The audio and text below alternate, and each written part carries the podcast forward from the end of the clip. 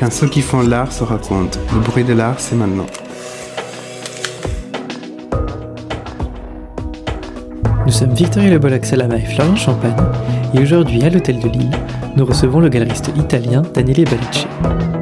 Arrivé à Paris pour faire ses études, il part ensuite habiter à Milan, puis New York, et écrit alors pour Vogue, Interview Magazine ou encore Flash Art. C'est finalement en 2007 qu'il revient à Paris et qu'il fonde aux côtés d'Alexander Hertling la galerie Bellice Hertling, qui est alors située dans le quartier de Belleville. Dans cet entretien, Daniele Balicci revient sur ce qui l'a amené à écrire dans la presse spécialisée en art contemporain, raconte la fondation de la galerie Balice Hertling et partage avec nous son grand intérêt pour les scènes extra-occidentales. Bonjour. Bonjour. En une phrase, comment est-ce que vous vous présenteriez à quelqu'un qui ne vous connaît pas? Bah, Tout simplement, je suis, euh, je suis euh, un galériste euh, d'origine italienne. Je suis arrivé à Paris à l'âge de 18 ans. Je me suis retrouvé à, à l'université d'art plastique sans vraiment savoir ce que c'était parce que je parlais pas trop bien français. Donc je me suis trouvé un cours le premier jour avec Evelyne Joanneau, une curatrice très importante aujourd'hui, à l'époque aussi d'ailleurs, et c'était un cours sur le post-colonialisme dans l'art contemporain. C'est quelque chose qui m'a passionné tout de suite. Et euh, je tiens à parler de ça parce que je pense que ce, cette école-là et ce cours-là en particulier a vraiment euh, donné forme à tout ce que j'ai fait après. Donc, euh, pour revenir à la question, je, je suis un galériste qui s'est retrouvé dans ce métier euh, par hasard. J'ai beaucoup travaillé aux États-Unis pour environ euh, une dizaine d'années, pour revenir ensuite à, à Paris où je vers la galerie avec mon associé Alexander Hertling qui est d'origine allemande. Pour quelqu'un qui me connaît pas et qui est basé à Paris, je dirais que je suis, je, tiens à dire ça, nous sommes deux étrangers à Paris et je tiens à garder cette identité aussi parce que je pense que c'est important de dire aux gens que Paris c'est quand même une ville où on peut être étranger et réussir à faire quelque chose. Et c'est une ville beaucoup plus cosmopolite de ce qu'on pense, surtout quand il s'agit de, du, du milieu de l'art, d'ailleurs, justement. C'est une ville qui nous accueille très bien, d'ailleurs, elle le fait tous les jours. Vous vous sentez toujours étranger? Oui, mais c'est bien. Je pense que il faut l'être pour être aussi un peu, je dirais, à l'avant-garde et euh, aussi aller contre euh, tout, euh, toute idée d'identité qui peut être quelque chose de positif dans certains cas, mais aussi euh, le point de départ de plein de conflits. Donc euh, je tiens beaucoup à revendiquer mon, mon identité de, d'étranger. Quand vous êtes arrivé à Paris, euh, quand vous avez pris ces cours d'art plastique, vous pensiez que c'était quelque chose ou vous vous êtes inscrit sans avoir aucune idée de ce que c'était? Non, j'avais aucune idée en fait. En plus, c'était à une époque où je devais euh, m'installer à l'étranger pour éviter le service militaire en Italie. Donc, euh, c'était entre le désespoir et le et oui, euh, et la, chose qui s'approchait le plus à moi. Mais j'ai coché cette case au début quand je me suis inscrit à Paris 8. J'ai lu à peu près avec le peu de français que je parlais, ce qui qui avait l'air intéressant. Je suis tombé là-dedans comme ça. Vous êtes galeriste, mais aussi curateur. Vous avez également écrit dans le magazine Flash Art. Finalement, comment votre sensibilité à l'art s'est-elle développée? Est-ce que vous avez par exemple grandi dans un environnement familial où il y avait une place particulière qui était dédiée à l'art? Pas du tout. Enfin, je dirais même que je viens pas du tout d'un milieu déjà privilégié à la base. Euh, mais surtout, je viens d'un, d'une région dans le sud de l'Italie qui est pas très connue pour l'art contemporain ou pour l'art en général, où il y avait d'autres priorités. Enfin, à l'époque, c'était aussi un moment où tout le monde partait de chemin parce qu'il y avait à peu près 70% de chômage et, et donc c'était c'était des départs obligés aussi. J'aurais jamais pu étudier ou faire ce que je voulais faire là-bas. Par contre, j'ai beaucoup de chance en fait euh, d'avoir faire partie d'un milieu assez activiste et en particulier euh, un groupe de, de jeunes gens euh, à Bari, cette ville d'où je viens, à l'Épouille en Italie, où on avait, euh, enfin, on avait décidé de réagir à la corruption de la situation politique là-bas en ouvrant des squats ou des centres où on pouvait exposer les l'art, faire des concerts, car l'administration locale ne, donnait aucune possibilité, en fait, aucune option à, à des jeunes gens là-bas. Donc c'est euh, quelque chose qui m'a beaucoup beaucoup euh, formé, je dirais, qui m'a beaucoup euh, appris à être ouvert d'ailleurs parce que c'était, on était très engagé sur le terrain enfin artistique, mais aussi euh, politique, et ça m'a, par exemple, on est très ouvert à, la vague d'immigrés qui à un moment donné, ou euh, tous les, les, artistes qui avaient aucun moyen d'exposer dans les musées parce qu'il n'y en avait pas, tout simplement. Donc je viens d'un milieu où en fait l'art n'existait pas, il fallait la construire et c'est débrouiller un peu en fait. Et je pense que par contre ce sens débrouillard, c'est quelque chose qui m'accompagne toujours aujourd'hui. Je suis très content d'avoir eu un passé comme ça. Qu'est-ce que vos expériences finalement vous ont apporté pour aujourd'hui exercer le, le métier de galeriste? Enfin, un début de job, quand je suis venu à Paris, j'étais au père, en fait, parce que c'était le plus euh, facile pour avoir un logement et, euh, et de l'argent. Mais ensuite, j'ai vite fait été intégré euh, dans une maison d'édition à Saint-Germain. Donc, j'étais, je faisais les deux en même temps. Après, j'étais serveur, j'ai, j'ai managé un restaurant. Et après, je suis allé, grâce à l'école et grâce à Evelyne Joannon, le seul prof qui m'aimait bien d'ailleurs, à Paris 8. Il m'a trouvé un stage chez Flash Art Magazine, c'est comme ça que ça a commencé, et ils m'ont donné un job, euh, un vrai travail au bout de, de deux mois. Et donc j'ai tout quitté à Paris, j'ai même pas eu mon dog d'ailleurs. Je, suis resté à Milan pour un an et demi, et j'étais rédacteur en chef de l'édition italienne de Interview Magazine, dont euh, Flash Art avait les droits en Italie, et euh, Special Project Editor pour Flash Art International. Et ensuite, j'étais envoyé à New York, toujours pour le magazine, et je suis resté huit ans full time. Et là, j'ai fait plusieurs choses. J'ai fait, bon, j'ai continué à écrire, pas que pour le Flash Art d'ailleurs. J'ai écrit aussi pour euh, euh, le Vogue Italie, euh, mais tout ce qui concernait art, architecture, tout ça. Et ensuite, je suis travaillé pour un marchand de tableaux, marché secondaire, ce qui m'a beaucoup, beaucoup appris, parce que c'est un milieu très dur et très dangereux, je dirais même. Mais euh, donc je, suis parti vite de, ça pour faire euh, en fait euh, ouvrir une galerie, pas, pas la mienne. J'ai aidé quelqu'un à ouvrir une galerie à Brooklyn, à Williamsburg, bien avant ce qui se passe aujourd'hui d'ailleurs. Et donc c'était un espace assez, assez, expérimental, mais tout en gardant mon activité d'écrivain qui était beaucoup plus important de de, ce, de galériste, je dirais. Et j'ai fait énormément de visites d'atelier. Ça, c'était ce que j'ai le plus à New York. Et j'étais un peu, pas très protagoniste à New York, je dirais, mais je passais huit ans plutôt comme un spectateur. Je regardais plus la scène. J'étais, depuis le début, j'étais très réaliste sur New York. Je trouvais pas ça très proche de ma personnalité. Pourquoi? Trop cynique, trop, euh, trop business oriented, comme on dit il y avait, il y avait vraiment un, un, comme on dit, un turnover d'artistes et de, et de gens qui étaient trop rapides pour moi. Donc, euh, je, je, savais depuis le début que c'était une expérience temporaire. Et j'allais de toute façon euh, rentrer en Europe. Donc, le temps que j'ai passé là-bas, je l'ai passé comme un, comme spectateur. Je dirais vraiment, sans aucune ambition de devenir un grand galériste à New York ou euh, un grand curateur, un grand écrivain. Je savais que de toute façon, j'allais rentrer en, en, Europe. Et donc, après, ça a été, le choix, c'était pareil, justement, parce que c'était la vie qui me manquait le plus en Europe.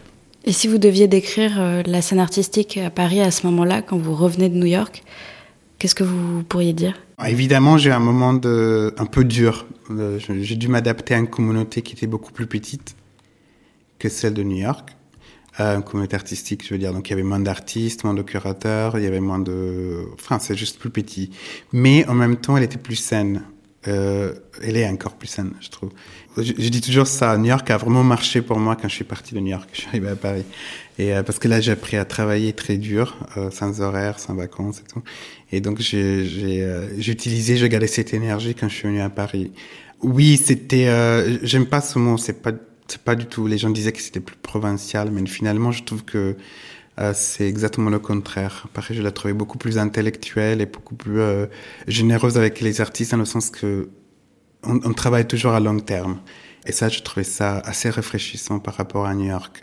Donc, après avoir travaillé pour Art Concept pour un an et demi, j'ai ouvert, encore une fois par accident, une, euh, une, galerie à Belleville avec Alexander Hertling dans l'espace de Castillo Corrales. C'était un, collectif qui était... Euh, qui était été créé par euh, des curateurs et des artistes. Donc, il, il faisait des expos, il me demandait de euh, les aider avec les expositions, à les vendre, en fait.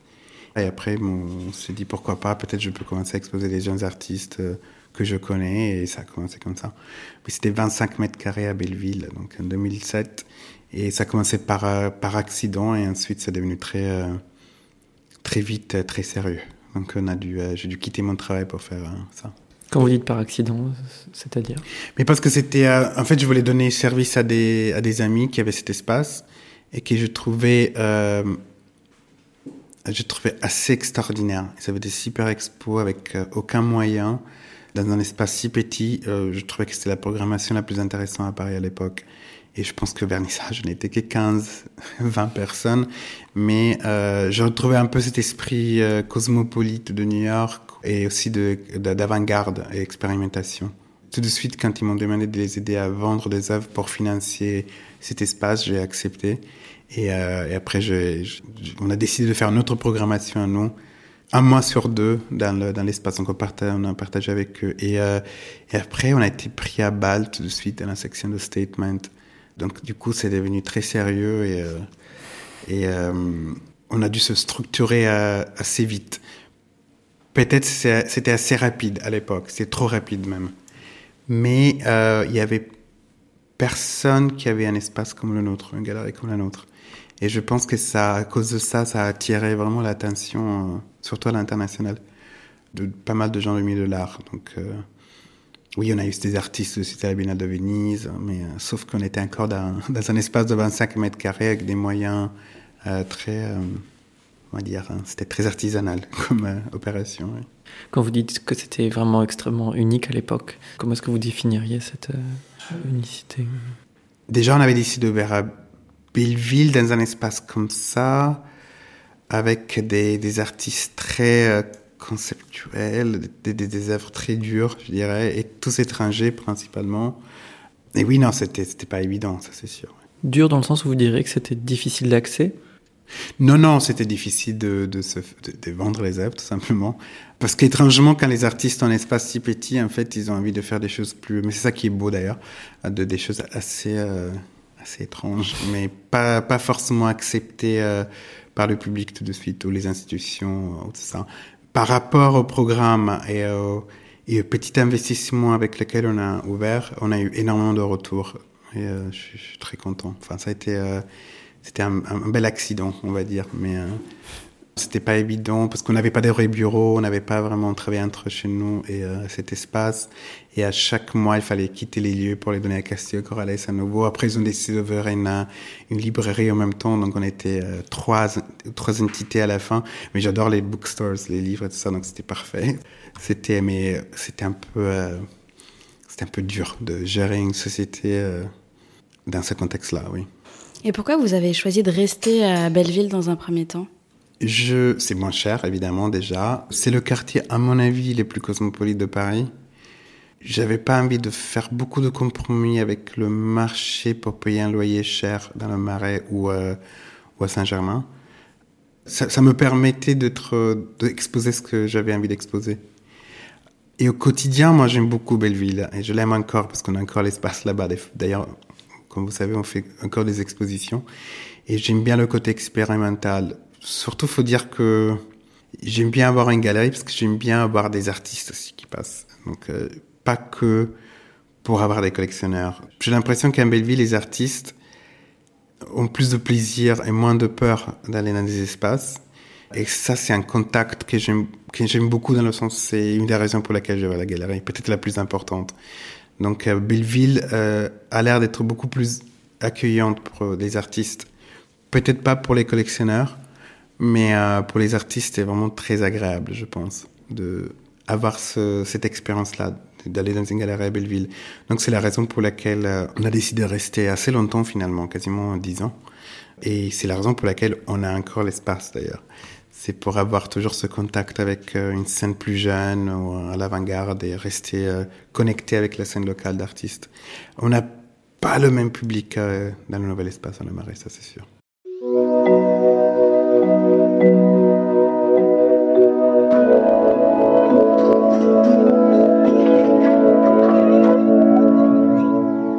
Vous avez votre deuxième espace rue Saint-Martin, qui est l'espace principal où est votre galerie.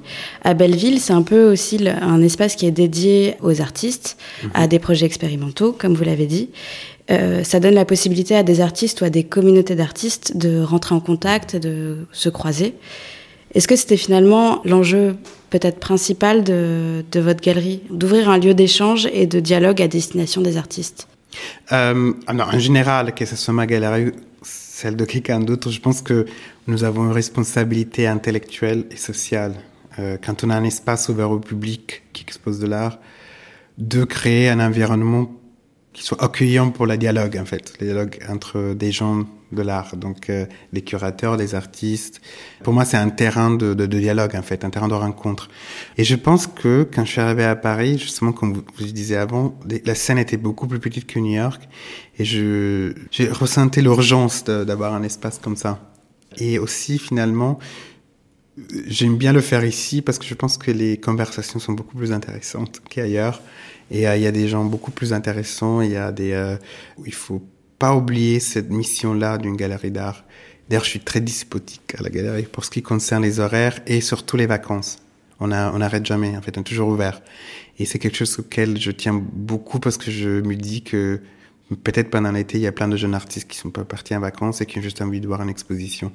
J'aime beaucoup le côté euh, public, la responsabilité euh, intellectuelle d'avoir un espace comme une galerie d'art. Je dis pas que c'est un musée, évidemment, j'ai pas cette, cette prétention-là, mais c'est peut-être un endroit où qui doit être toujours ouvert à tout le monde. Oui. C'est comme un repère.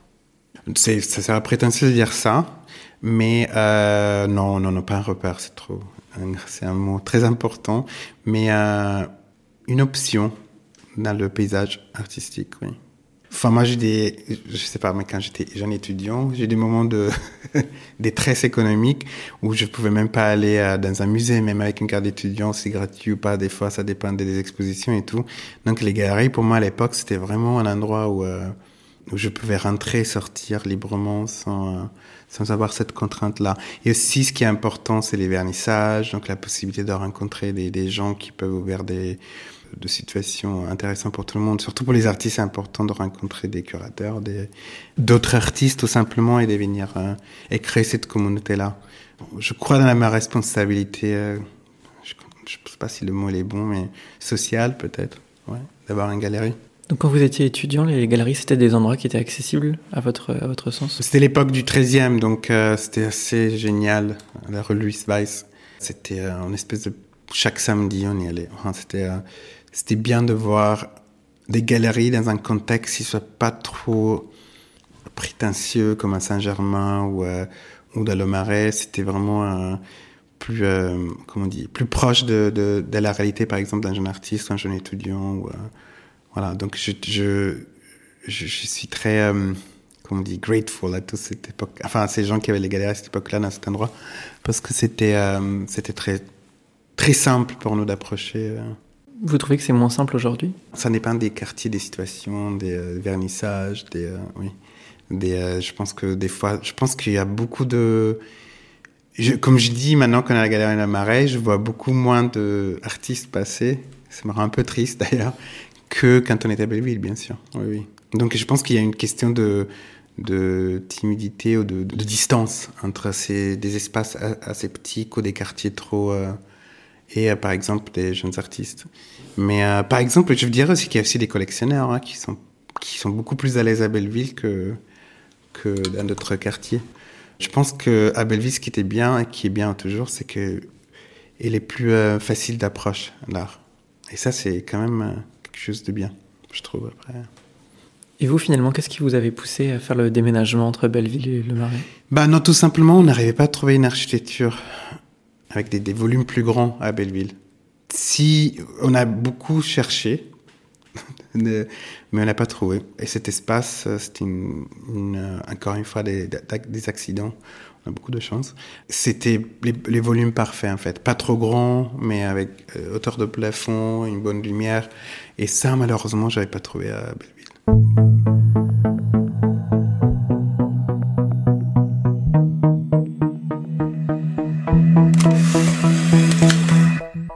Est-ce que vous pensez aujourd'hui que Paris est un des lieux les plus vivants et les plus riches pour la création contemporaine en France?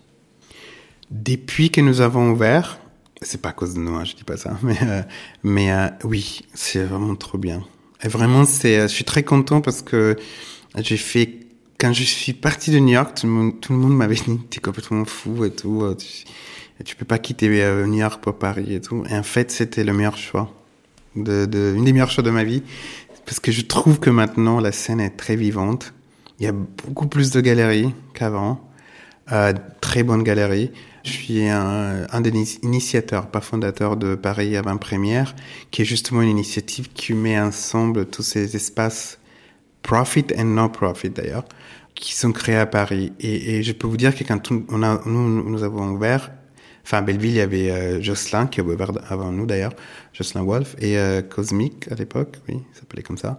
Mais sinon, il y avait vraiment très peu de jeunes galéristes ou, euh, et surtout quasiment pas de géré par les artistes. Et ça, ça, il y a une richesse maintenant de, de ça. Enfin, il y en a tellement, je pense que je pense à Pauline Perplex, qui est un banlieue en plus, donc il fait un travail extraordinaire, aussi en donnant des espaces de travail aux artistes. Chez Nene, enfin, il y, en avait quand même beaucoup plus qu'avant. Et je pense aussi, ça c'est une bonne nouvelle, beaucoup de nos artistes étrangers, en fait, ils se sont installés à Paris. Ils ont choisi d'être ici au lieu, il y en a, il y a deux Américains, il y a une artiste chinoise qui a beaucoup de succès. Oui, par rapport à quand on a ouvert, c'est euh, hyper vivant maintenant. Je pense que tout le monde va à la FIAC finalement. Euh, donc c'est un parcours quasiment obligé. Je, je le trouve beaucoup plus vivant qu'avant, oui. On parle beaucoup aussi de la scène, euh, enfin en tout cas autour de Paris ou proche de Paris, de la scène artistique euh, marseillaise ou bruxelloise. Mm -hmm. Vous avez jamais eu envie d'ouvrir un espace dans une de ces deux villes, par exemple? Euh, non. j'aime beaucoup Marseille. Bon, je suis du sud de l'Italie, donc je pense que c'est plus de, des raisons hein, de, de, ça me fait penser beaucoup à d'où je viens. Bruxelles, euh, non. J'aime pas trop la ville. Oui, je trouve qu'il y a une scène très intéressante et tout. Il y a peut-être trop, justement. Et, j'ai du mal, en fait, à naviguer, à comprendre où il faut que j'aille et tout. Il y a trop de choses qui se passent. Et euh, je trouve que c'est honnêtement pas très organisé. J'ai d'autres envies, en fait. J'aimerais bien ouvrir dans des endroits... Euh, on a fait genre deux pop-up, par exemple, à Beyrouth, où il y a des endroits dans le Moyen-Orient qui m'intéressent beaucoup plus, ou en Asie.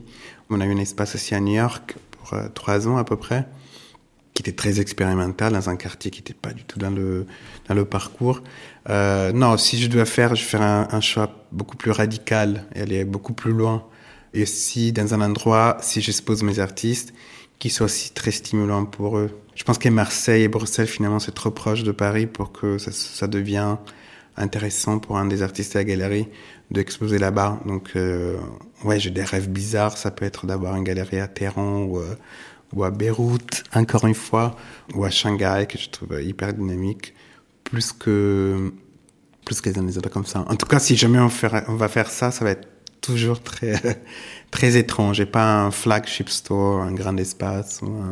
Oui, ça va toujours rester dans notre style un peu underground, on va dire. Aujourd'hui, vous représentez et accompagnez une quinzaine d'artistes. Il y a des artistes français, des artistes étrangers, comme vous l'avez dit, et chacun a une pratique euh, différente et un univers différent. Mais il y a un point commun qui est celui d'être un artiste plutôt émergent. Qu'est-ce qui vous intéresse dans le premier marché? Plus précisément dans la représentation d'artistes émergents? C'est une espèce, malheureusement, c'est une espèce de, de, drogue en fait pour moi. D'ailleurs, c'est euh, peut-être quelque chose de positif et négatif à la fois pour la galerie. J'aime beaucoup le mot progrès, voilà, je vais utiliser ça. Euh, et, chaque fois que je rencontre des jeunes artistes, je me rends compte que ils sont déjà en train de euh, de détruire tout ce qui était construit avant pour avancer dans quelque chose de plus euh, de plus, plus intéressant. Et malheureusement, j'ai le défaut d'être très ennuyé par tout ce qui est établi, en fait, ou mainstream. Et, euh, mais malheureusement, ça fait partie du, euh, du, euh, du, marché de l'art.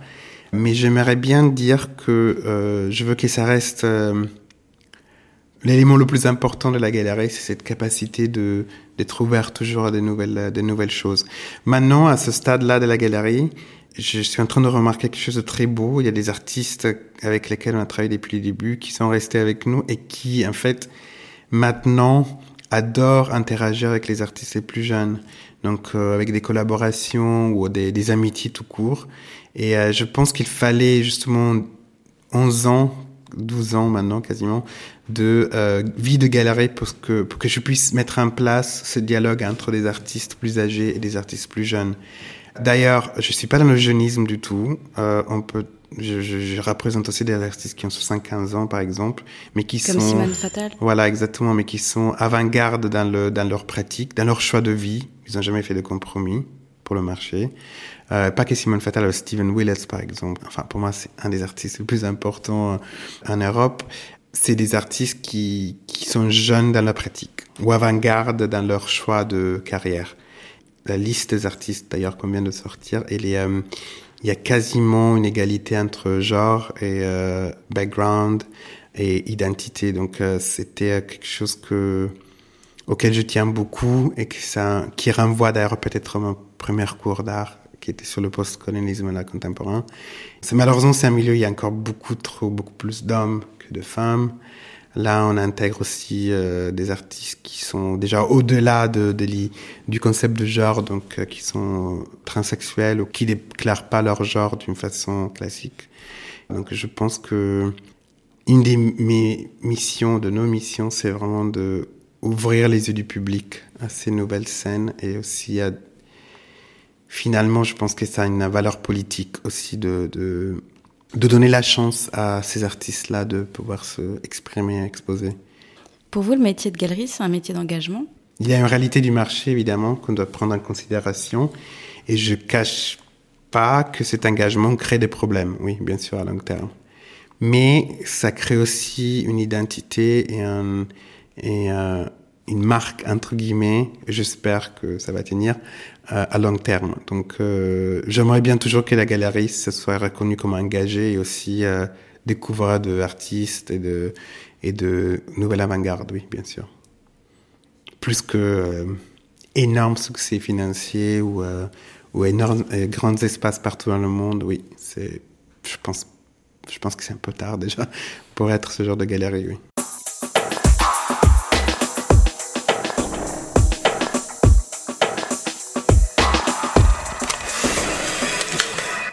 La mise en valeur et la découverte de la création émergente est un élément central de votre démarche.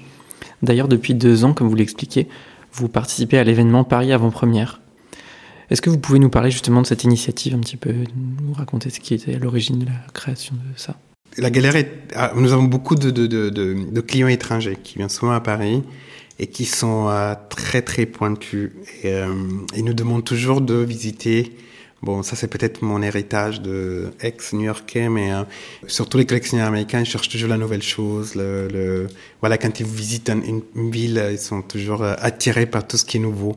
Et donc à chaque fois, ils me demandaient est-ce que tu connais une nouvelle galerie ou un no-profit space, quelque chose d'intéressant que je peux visiter? Et donc j'écrivais sur des bouts de papier toutes ces adresses et tout. Et à bout d'un moment, ça devenait très long parce qu'il y avait beaucoup de il y a beaucoup de galeries et beaucoup d'espaces de, de, qui ouvraient sans arrêt. Et donc, j'ai dit à, à Edouard Montassu et, euh, Robbie Fitzpatrick, on s'est dit, ah, mais attendez, pourquoi on fait, en fait, là, il y a à peu près euh, genre une trentaine d'espaces, ça fait quand même, euh, c'est quand même très intéressant de créer un événement qui attire un peu l'attention sur euh, ces espaces-là.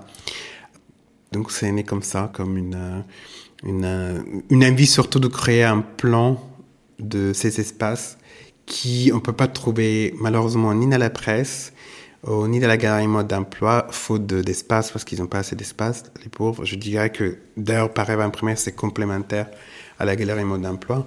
Et euh, ça donne aussi un guide à des gens qui euh, à des jeunes collectionneurs, des collectionneurs super pointus qui veulent acheter que des jeunes artistes ou des jeunes galeries, ça leur donne la possibilité d'avoir accès rapide à tous ces espaces. Surtout, je pense, euh, je sais pas, j'ai un collectionneur à Los Angeles qui est très très pointu, il vient à Paris pour trois jours, il n'a pas le temps de faire une sélection, donc maintenant il peut, il sait où aller, quoi faire, et aussi pour, je vais dire un truc un peu problématique peut-être, mais euh, pour combler un, vide qu'il y a en France de, euh, de la presse finalement. C'est-à-dire que dans des villes comme New York ou Londres, ça, les quotidiens euh, principaux, genre le New York Times, The Guardian, ils ont une, chaque vendredi une page de reviews qui, en fait, couvre un peu près tous les, les galeries jeunes, moins jeunes, les musées, tout ça, mais qui donne aussi un outil euh, aux lecteurs pour connaître tous ces espaces-là.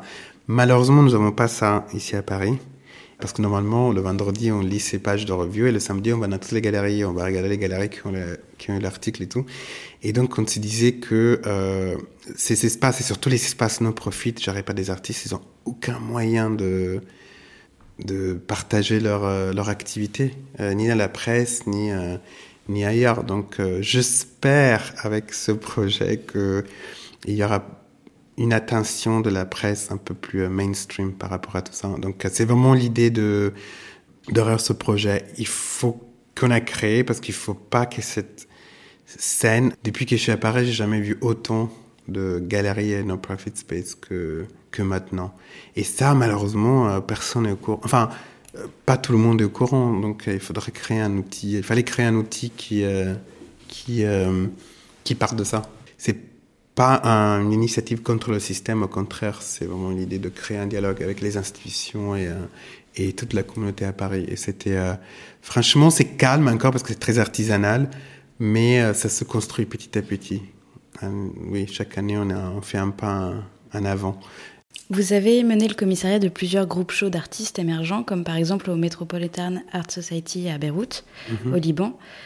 En France, quelle est la vision que vous avez des institutions face à la jeune création? Faut dire que le musée d'art moderne est très actif. Il y a deux, trois curateurs dans leur, euh, dans leur bureau qui passent voir toutes les expositions. Mais aussi, honnêtement, aussi euh, de la Fondation Pinot, il y, a, il y en a non, franchement, il y a, y a, beaucoup de, il y a beaucoup de, de négativité par rapport à tout ça. Je pense que la plupart des institutions à Paris font le tour des galeries. Enfin, moi, je peux parler que pour moi, mais euh, je sais qu'ils font le tour de toutes les galeries. Mais le musée moderne achète beaucoup de jeunes artistes en ce moment, et ça, c'est vraiment génial. Non, c'est pas si euh, la situation n'est pas si dramatique comme des fois. Enfin, j'entends beaucoup ça ici à Paris, mais elle est pas si dramatique que ça. Je pense que tout le monde euh, va partout en fait. Quel conseil donneriez-vous à quelqu'un qui aimerait découvrir l'art contemporain mais qui ne saurait pas par où commencer? Tout simplement de la considérer un peu comme une espèce de, de gym pour le cerveau, pour être plus ouvert et, euh, un peu le côté thérapeutique oui, pardon, de, de, l'art contemporain. Je trouve que c'est quelque chose qui, dont on parle jamais, qui s'est estimé. Donc il faut le prendre aussi comme ça, comme une espèce de thérapie euh, pour comprendre un peu le monde à lequel on vit. Et, et si on rentre avec cette approche-là de curiosité et tout, c'est facile.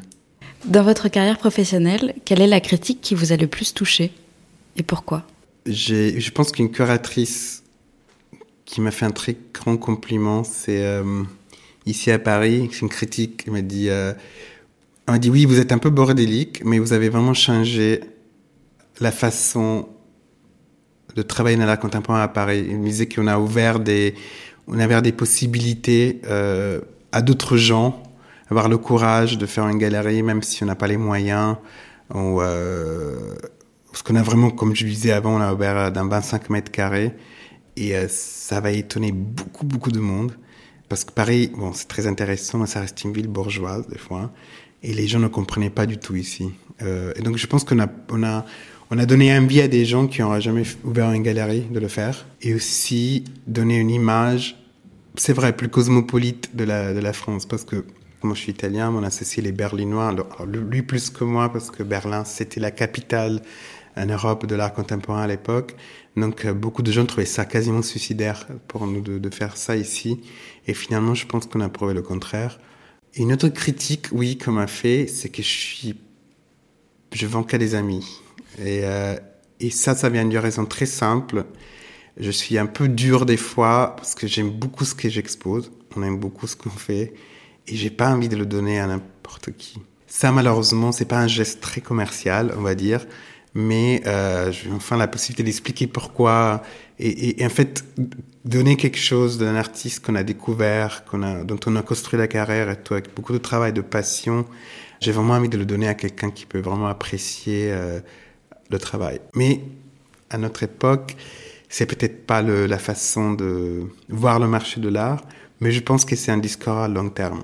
Donc, euh, je connais beaucoup de galeries qui ont fait ça, qui sont là depuis 40 ans, 50 ans. On verra, peut-être. Pour finir, quelles sont vos prochaines actualités?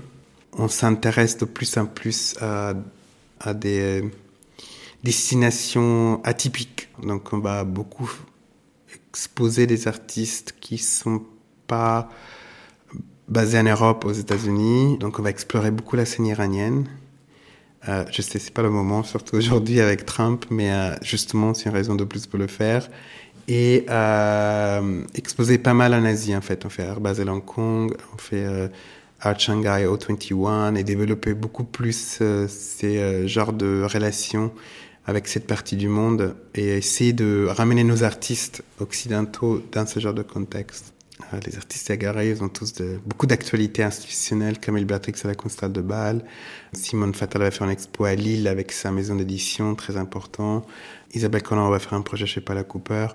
Mais peut-être on va, on cherche un endroit en plus dans le monde où ouvrir une annexe. On ne sait pas si c'est un pop-up ou pas, mais ça va être dans un endroit un peu euh, surprenant, on va dire. Daniele, merci de vous être raconté, d'avoir fait entendre votre voix au milieu du bruit. Où est-ce qu'on peut vous retrouver, par exemple, sur Instagram ou Twitter? Ah, bah, il y a hum, la galerie Bali Chatling qui a un compte euh, Sur Instagram sur Instagram, oui. Si vous voulez soutenir le bruit de l'art, n'oubliez pas de mettre des petites étoiles et des commentaires sur Apple Podcast. Merci également à celle et à celui qui a pris du temps pour partager ce moment avec nous. Nous revenons bientôt. D'ici là, pour ne rien rater, retrouvez l'actualité du bruit de l'art sur Instagram et Facebook et sur notre site lebruitdelart.fr.